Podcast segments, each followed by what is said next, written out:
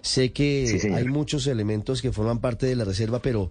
que un presidente de la República pase la noche en una zona complicada de materia de orden público como el municipio de Buenos Aires en el Cauca no es tarea fácil. ¿Cómo garantizaron la seguridad del presidente y de su comitiva?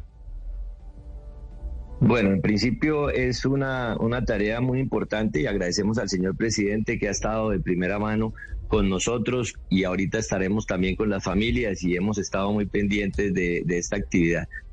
Usted lo ha dicho, la seguridad del señor presidente es nuestra responsabilidad y así lo hemos cubierto desde el momento en que él manifestó la intención de acompañarnos y estar eh, en el sitio en que sucedieron los hechos y también eh, después en las diferentes áreas y pudimos hacer el Consejo de Seguridad. Es una tarea que nosotros sabemos hacer, la responsabilidad la tenemos como tal e inicia desde el Batallón Guardia Presidencial en Bogotá, en donde garantizamos precisamente la seguridad de nuestro señor presidente en coordinación con, la, con las demás eh, fuerzas eh,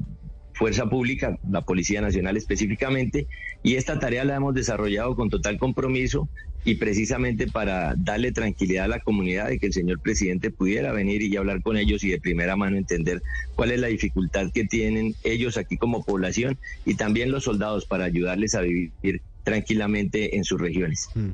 General Ospina, un oyente me pregunta si hay suficientes tropas para enviar a las zonas rojas, a las zonas difíciles de orden público,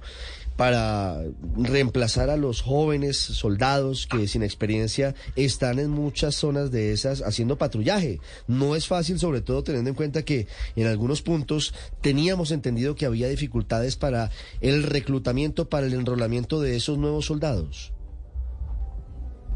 Sí, señor, hemos tenido dificultades para cumplir nuestras cuotas de incorporación y estamos en esa tarea los soldados profesionales que nacen precisamente del soldado regular, la base del soldado profesional inicia en el soldado regular y cuando termina su servicio militar es que se proyecta en voluntad propia para, para capacitarlo y que esté como soldado profesional. Eh, estamos eh, organizándonos eh, en esa tarea y seguiremos haciendo